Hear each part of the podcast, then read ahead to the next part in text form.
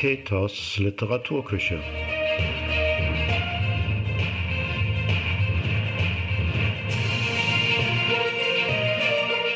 Der Literaturpodcast von und mit Peter Fassbender.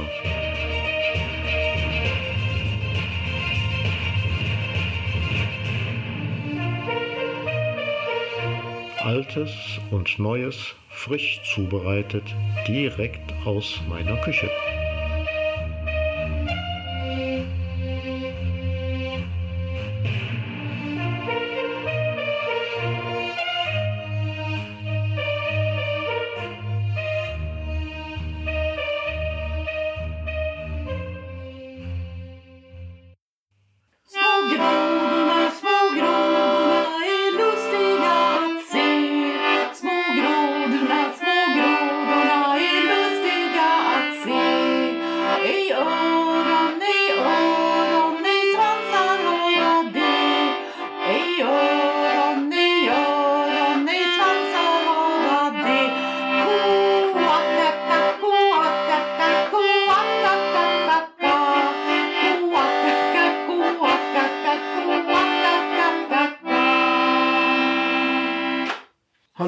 Guten Tag, herzlich willkommen zum Midsummer Special von Peters Literaturküche.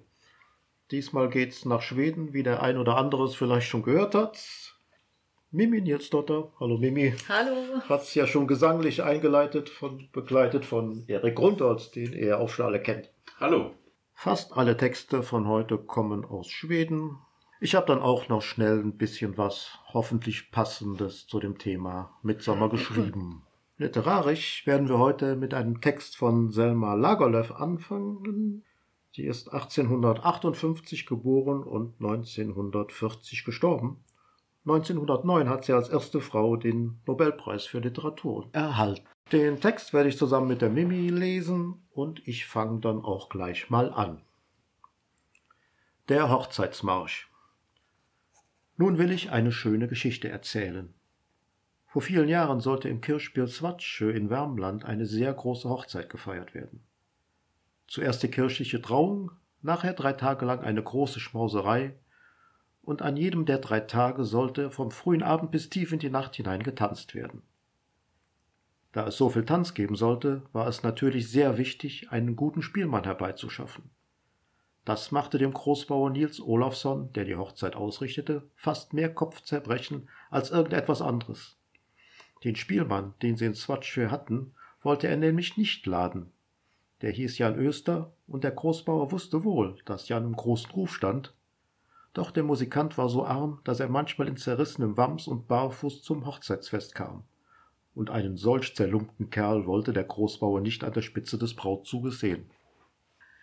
Endlich entschloss er sich, einen Boten zu einem Burschen im Jösses Sprengel zu schicken, der allgemein Spielmartin genannt wurde und ihn zu fragen, ob er kommen und bei der Hochzeit aufspielen wolle. Spielmartin bedachte sich keinen Augenblick, sondern antwortete sogleich, dass er nicht nach Zwatsche fahren und dort spielen wolle, weil in diesem Kirchspiel ein Spielmann wohne, der tüchtiger sei als alle anderen in ganz Wärmland. Solange sie den hätten, brauchten sie keinen anderen zu laden. Als Nils Olofsson diesen Bescheid erhalten hatte, ließ er sich ein paar Tage Bedenkzeit. Dann schickte er einen Boten zu einem Spielmann, der im Stora Kirchspiel wohnte und Ulle aus Säby hieß, und fragte, ob er kommen und zur Hochzeit seine Tochter aufspielen wolle. Aber Ulle aus Säby antwortete dasselbe wie Spielmartin. Er bat Nils Olofsson zu sagen, solange es in Schwarzschö einen so vortrefflichen Spielmann gebe wie Jan Öster, werde er dort nicht spielen. Nils Olofsson passte es nun gar nicht, dass ihm die Spielleute den aufzwingen wollte, den er nicht haben mochte. Er fand, gerade jetzt sei es eine Ehrensache für ihn, einen anderen Spielmann zu bekommen als Jan Öster. Ein paar Tage, nachdem er die Antwort von Ola aus Serbi erhalten hatte, sandte er einen Knecht zum Spielmann Lars Larsson, der auf der Peterswiese in Kirchspiel-Öllerüd wohnte. Das war ein wohlbestallter Mann, der einen schönen Hof sein eigen nannte. Er war klug und bedächtig, kein Brausekopf wie die anderen Spielleute. aber ihm kam, wie den andern, gleich Jan Öster in den Sinn, und er fragte, warum denn der nicht auf der Hochzeit spielen solle. Nils Olafssons Knecht hielt es für das Klügste zu erwidern, dass Jan Öster in Swatsche daheim sei, dass man ihn also alle Tage hören könne. Wenn Nils Olafsson so eine große Hochzeit ausrichte, wolle er den Leuten etwas Besseres und Selteneres bieten. Ich bezweifle, dass er Besseres bekommen kann, sagte Lars Larsson. Ach, ihr wollt dasselbe antworten wie Spiel Martin und Olle aus Säby, sagte der Knecht und erzählte, wie es ihm da gegangen war. Lars Larsson hörte die Erzählung des Knechts aufmerksam an, dann saß er lange schweigend und grübelte. Endlich gab er doch seine Einwilligung. Bestelle deinem Herrn, dass ich für die Einladung danke und kommen werde, sagte er zu dem Knecht. Am nächsten Sonntag fuhr Lars Larsson nach der Svatschöer Kirche. Er fuhr gerade über den Kirchenhügel, als die Hochzeitsschar sich aufzustellen begann, um nach der Kirche zu ziehen. Er kam in seinem eigenen Wagen mit einem guten Pferde gefahren, war in einen schwarzen Tuchanzug gekleidet und nahm die Violine aus einem polierten Futteral. Nils Olofsson begrüßte ihn freundlich und dachte bei sich, das sei doch ein Spielmann, mit dem er Ehre einlegen werde. Gleich nach Lars Larsson kam auch Jan Öster mit der Geige unterm Arm zur Kirche herauf. Er ging geradewegs auf die Schar zu, die die Braut umstand, ganz, als sei er geladen, bei der Hochzeit aufzuspielen. Jan Öster kam im alten grauen Friesjacken, die man schon seit vielen Jahren an ihm kannte. Weil es aber eine große Hochzeit war, hat sein Weib versucht, die Löcher an den Ellbogen auszubessern und große grüne Flicken darauf gesetzt. Jan Öster war ein großer, schöner Kerl und hätte sich stattlich an der Spitze des Hochzeitszuges ausgenommen wenn er nicht so schlecht gekleidet und sein Gesicht nicht von Sorgen und hartem Kampf mit dem Unglück so gefurcht gewesen wäre. Als Lars Larsson John Öster kommen sah, schien er ein wenig missmutig. Ja, so. Ihr habt Jan Öster auch bestellt, sagte er halblaut zu Nils Olofsson. Na, es kann ja nicht schaden, wenn wir zwei Spielleute sind, bei einer so großen Hochzeit. Ich habe ihn nicht gerufen, beteuerte Nils Olofsson. Ich begreife nicht, warum er gekommen ist. Warte nur, ich will ihn gleich wissen lassen, dass er hier nichts zu suchen hat. Dann hat ihn irgendein Störenfried herbestellt, sagte Lars Larsson. Aber wenn ihr meinem Rat folgen wollt, dann tut nichts dergleichen, sondern geht hin und heißt ihn willkommen. Ich habe gehört, er sei ein jähzorniger Bursche und niemand kann wissen, ob er nicht Zank und Händel anstiften würde, wenn ihr ihm sagt, dass er nicht geladen ist. Das sah auch der Großbauer ein. Jetzt, da der Hochzeitszug sich gerade auf dem Kirchenhügel ordnete, durfte es keinen Zank geben. Nils ging deshalb auf Jon Öster zu und hieß ihn willkommen. Darauf stellten sich die beiden Spielleute an die Spitze des Zuges. Das Brautpaar ging unter dem Baldachin, die Ehrenjungfrauen und Führer der Braut folgten, Paar hinter Paar, dann kamen die Eltern und die Verwandten. Ein langer, ansehnlicher Zug. Als alles bereit war, ging ein Brautführer zu den Musikanten und bat sie, den Hochzeitsmarsch anzustimmen. Beide Spielleute setzten die Geigen ans Kinn, aber weiter kamen sie nicht, so blieben sie stehen. Es war nämlich ein alter Brauch in Swatsche, dass der vornehmste der Spielleute den Hochzeitsmarsch anstimmte. Der Brautführer sah Lars Larsson an, als erwartete er, dass der anfange. Doch Lars Larsson sah Jan Öster an und sagte, Jan Öster muss anfangen. Jan Öster konnte aber nicht begreifen, dass der andere, der so fein gekleidet war wie nur irgendein vornehmer Herr, nicht mehr sein wolle als er, der in seinem zerrissenen Frieskittel aus der elenden Hütte kam, aus Armut und Not. Nein, um Gottes Willen, sagte er nur, nein, um Gottes Willen. Er sah, wie der Bräutigam den Arm ausstreckte und Lars Larsson anstieß und rief, Lars Larsson soll anfangen. Aber Jan Öster, den Bräutigam das sagen hörte, nahm er sogleich die Geige vom Kinn und trat einen Schritt zurück. Lars Larsson rührte sich aber nicht vom Fleck, sondern blieb ruhig und gelassen auf seinem Platz stehen, aber er erhob den Bogen nicht. Jan Öster soll anfangen, wiederholte er. Er sagte die Worte eigensinnig und beharrlich, wie einer, der gewohnt ist, seinen Willen durchzusetzen. Im Hochzeitszug entstand Unruhe über die Verzögerung. Der Brautvater kam heran und bat Lars Larsson anzufangen. Der Küster wäre schon in der Kirchentür getreten und winke ihnen, sich zu sputen. der Geistliche stünde schon am Altar und warte. Dann musst du Jan Öster bitten, dass er zu spielen anfängt, sagte Lars Larsson. Wir Spielleute halten ihn nun einmal für den tüchtigsten unter uns. Das mag wohl sein, sagte der Bauer. Aber wir Bauern halten weder dich, Lars Larsson, für den wackersten. Auch die anderen Bauern versammelten sich um sie. Fangt nun an, sagten sie. Der Pfarrer wartet schon, die Gemeinde lacht uns ja aus. Lars Larsson stand ebenso hartnäckig und unerschütterlich da wie zuvor. Ich verstehe nicht, warum die Leute dieses Kirchspiel durchaus nicht wollen, dass ihr eigener Spielmann über alle anderen gestellt wird, sagte er. Nils Olofsson raste vor Wut darüber, dass alle sich verschworen hatten, ihm Jan Öster aufzuzwingen. Er trat dicht an Lars Larsson heran und flüsterte Jetzt merke ich, dass du es bist, der Jan Öster hergerufen hat, und dass du das Ganze angezettelt hast, um ihn zu ehren. Aber nun spute dich und fange zu spielen an, sonst jage ich den Lumpenkerl mit Schimpf und Schande von dem Kirchenhügel fort. Lars Larsson sah ihm gerade ins Gesicht und nickte ihm zu, ohne den geringsten Groll zu zeigen. Ja, ihr habt recht, antwortete er. Das muss ein Ende nehmen. Er winkte Jan Öster an seinen früheren Platz zurückzukehren. Hierauf ging er selbst ein paar Schritte vor und drehte sich um, so dass alle ihn sehen konnten. Dann schleuderte er den Bogen weit von sich, zog sein Messer aus der Tasche und schnitt alle vier Geigenseiten durch. Sie sprangen mit scharfem Klang. Man soll nicht von mir sagen, dass ich mich mehr dünke als Jan Öster, rief er. Mit Jan Öster aber verhielt es sich so. Seit drei Jahren ging er einher und grübelte über eine Weise, von der er fühlte, dass sie in ihm lebe, die er aber nicht über die Seiten brachte, weil er daheim immer von grauen Sorgen gebunden war und ihm nie etwas widerfuhr, das ihn über die tägliche Plage hinausheben konnte. Als er jetzt Lars Larssons Seiten springen hörte, warf er den Kopf zurück und sog die Luft in tiefen Zügen ein. Seine Gesichtszüge waren gespannt, als lausche er Tönen, die aus weiter, weiter Ferne zu ihm klängen. Dann begann er zu spielen. Die Weise, über die er drei Jahre gegrübelt hatte, stand auf einmal klar vor ihm, und während sie ertönte, ging er mit stolzen Schritten zur Kirche hinab.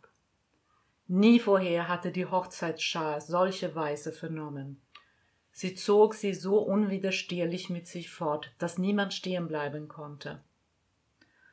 Und alle waren so froh über Jan Öster und Lars Larsson, dass der ganze Hochzeitszug mit feuchten Augen in die Kirche kam. Ja, das war der Text von Selma Lagerlöf. Vielen Dank, Mimi. Danke auch. Oh, nach dem langen Text, glaube ich, haben wir uns mal einen kleinen Schluck verdient. Und wie das dann in Schweden so üblich ist, werden wir das dann gesanglich begleiten, beziehungsweise die Mimi wird das dann gesanglich begleiten. Ich habe mir aber dazu auch was beigetragen. Ich habe da einen netten schwedischen Whisky ausgesucht, einen Single Malt, der in einem Birkenfass äh, entgereift ist. Auch mal was Nettes. När gäddorna leker i vikar och vass och solen går ner bakom sjöblomstras, ja då är det vår! Se upp där nere, nu kommer den! Sjung hopp fader Allan lej! So, dann haben wir jetzt schon mal die Stimme geölt und können dann den nächsten Text lesen. Ein Text von Alfred von Hedenscherner. Man könnte es so thematisch einordnen, drei sind einer zu viel. Liebeskämpfe.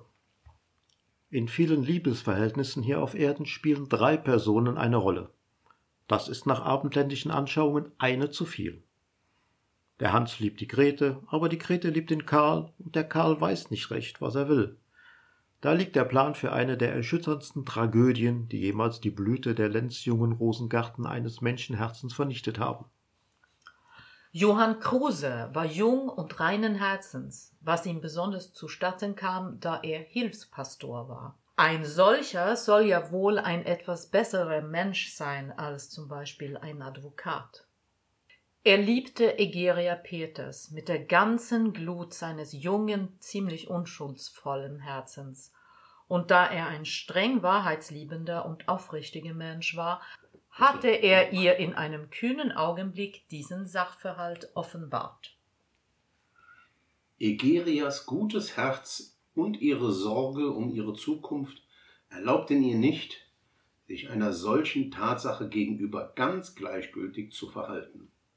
Sie dankte ihm für seine Freundlichkeit und sagte, sie wage sich noch nicht zu binden, denn sie kenne ihr Herz noch nicht recht. Noch weniger wolle sie ihn jedoch dadurch kränken, dass sie ihn völlig abwiese. Ginge es vielleicht nicht an, die Sache der Zukunft anheimzustellen, dann würde ja alles klar werden. Und sie rückte, als sie dies sagte, so dicht neben ihn hin auf der Rasenbank, auf der sie in der Laube saßen, dass ein kecker junger Mann sicher die Gelegenheit benutzt hätte, sie zu küssen, was dann auch immer aus der ehelichen Glückseligkeit geworden wäre. Aber Johann Kruse war jung und schüchtern und Hilfspastor. Er begnügte sich daher, ihre Hand zu ergreifen und zu sagen, dass er geneigt wäre, zu warten. In derselben Gemeinde gab es aber einen Gutsbesitzer, der Karl Waldheim hieß. Er konnte nicht predigen und kannte nicht die griechischen Buchstaben und hatte sich niemals für einen Heiligen ausgegeben. Aber er besaß ein großes, wohlbestelltes Landgut, auf dem nur eine kleine Hypothek lag. In unserer Zeit sagt ein verständiges Mädchen nur noch selten, er oder keiner. Egeria Peters tat dies jedenfalls nicht, sie sagte sich vielmehr Karl Waldheim oder Johannes Kruse. Hm, am liebsten Karl Waldheim. Und zwar, weil Pfarrerhöfe selten so gut und groß sind wie Karl Waldheims Rittergut und dabei die unangenehme Eigenschaft haben, der Witwe nach einem sogenannten Gnadenjahr fortgenommen zu werden. Hier gab es also drei verschiedene Personen in einem Liebesverhältnis. Demnach, wie ich schon bemerkt habe, eine zu viel. Es wäre ein großer Vorteil für die Menschheit, wenn alle Liebesverhältnisse zwischen Mann und Weib auf je eine Person von jedem Geschlecht begrenzt werden könnte. Die dritte, die Störung hineinbringt, könnte in den meisten Fällen leicht mit einem vierten Herz anderswo untergebracht werden. Na, vielleicht kommt es noch, wenn wir erst nach dem Zonentarif reisen. Um aber im Stil einer modernen Novelle zu bleiben. Es trat nun eine Zeit verhältnismäßiger Ruhe ein. Pastor Kruse predigte besser als jemals, ließ sich einen neuen Pfarrock anfertigen und ließ überhaupt seine ganze Bezauberungskunst spielen. Fräulein Nigeria entwickelte lebhaftes Interesse für die Landwirtschaft bot der Schwester des Gutsbesitzers Waldheim ihre Hilfe beim Käsemachen und beim Früchteeinkochen an und stellte dem Käsereibesitzer mit all der Energie nach, die dem Tun des modernen Weibes ein ganz besonderes Gepräge gibt. Die Kirche versäumte sie deshalb keineswegs, aber auch für die Dampfdreschmaschine interessierte sie sich lebhaft. Sie weinte liebevoll, wenn der Pastor bei der Bibelerklärung Lukas 15 auslegte, und sie jubelte und klatschte in die Hände, wenn der Karl Waldheim seinen jungen Pferdchen einfuhr. Was Karl Waldheims inneres Gefühlsleben anbetraf, so grübelte er tief über Kreuzung von Ayrshire mit Kurzhorn nach. Aber dazwischen scherzte er mit den beiden Mädchen, ließ niemals einen Blick oder Händedruck unbeantwortet und schien nicht unerreichbar für ein Mädchen, das weiß, was es will. Jede fünfte Woche fragte Johann Kruse, ob Fräulein Igeria betreffs ihrer Gefühle zu größerer Klarheit gekommen wäre. Nein, noch nicht. Ihr Herz wäre so seltsam unruhig. Zum schwersten gehört es, einen Mann zum Freien zu bringen, der nicht will und auch ein wirklich nettes Mädchen sieht sich oft genötigt, in diesem lobenswerten Bestreben etwas weiter zu gehen, als ihre Bemühungen unbemerkt bleiben könnten von der übelsinnigen Welt.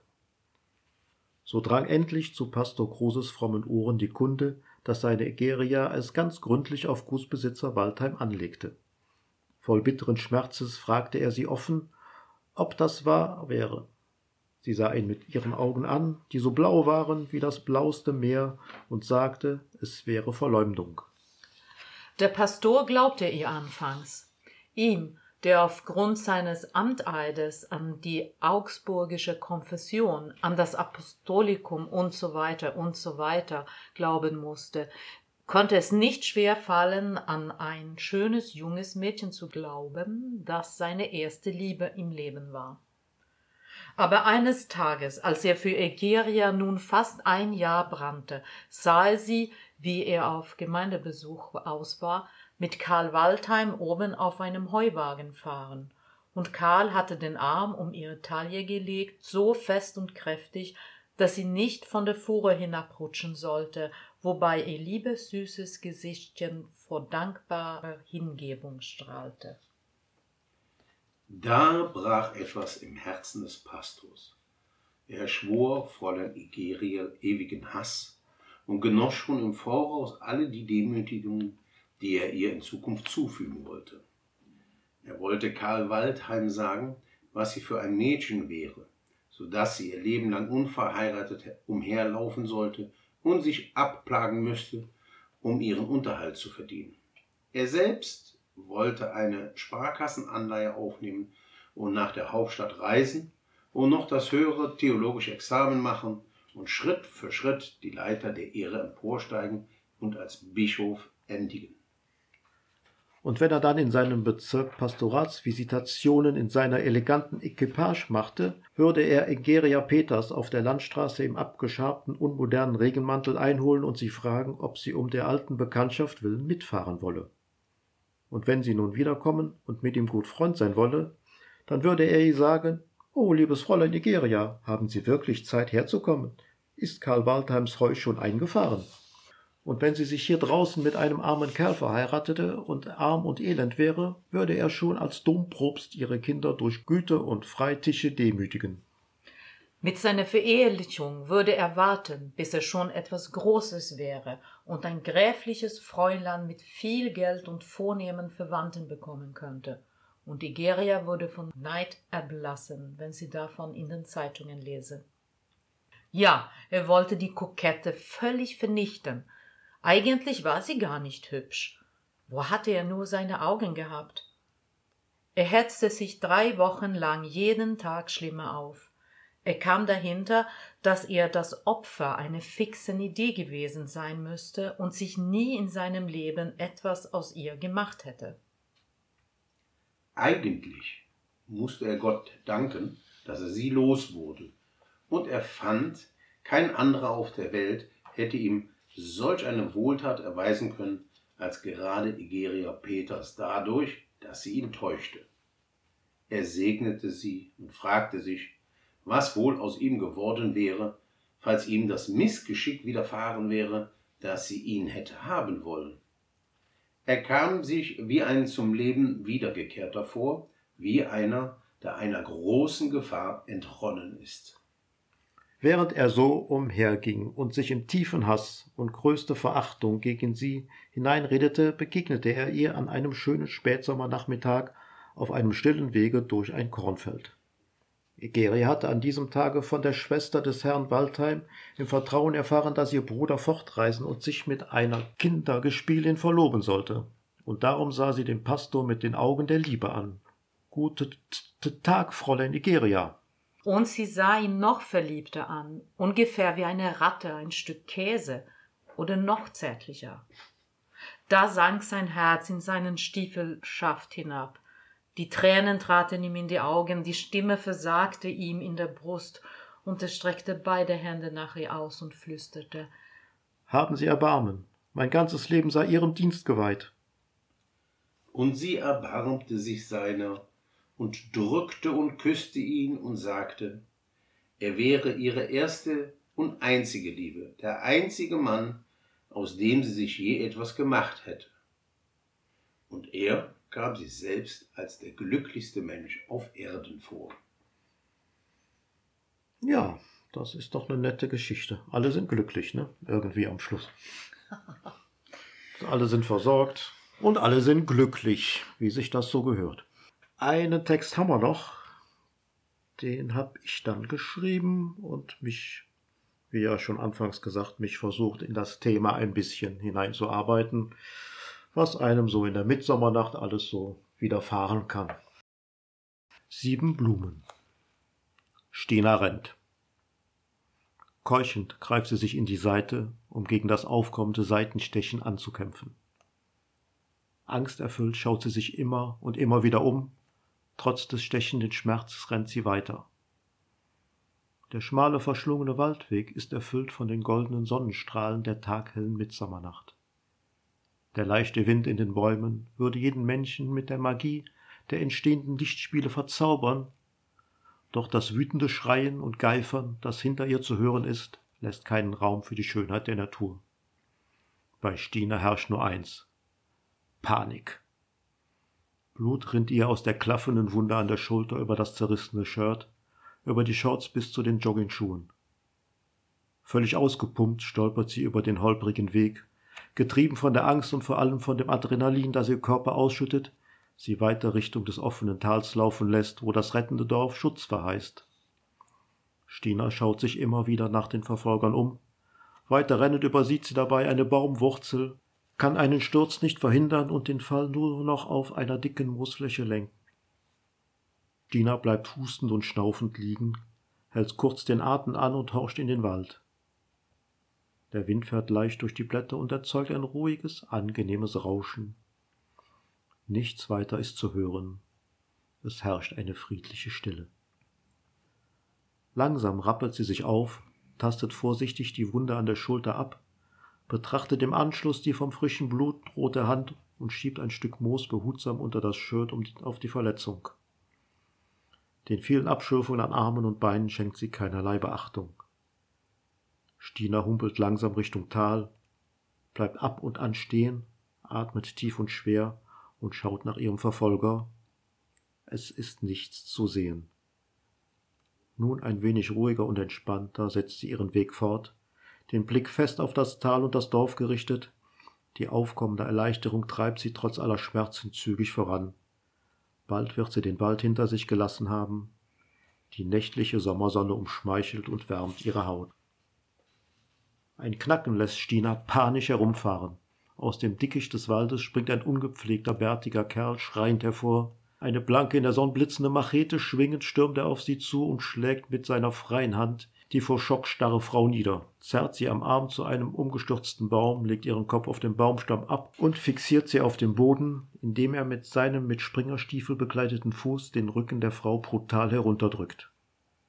Stinas kraftloser Körper kann kaum Widerstand leisten, nur ein leises Wimmern ist von ihr zu hören, Laut lachend holt der Mann mit seiner Machete aus und schlägt mit voller Wucht zu.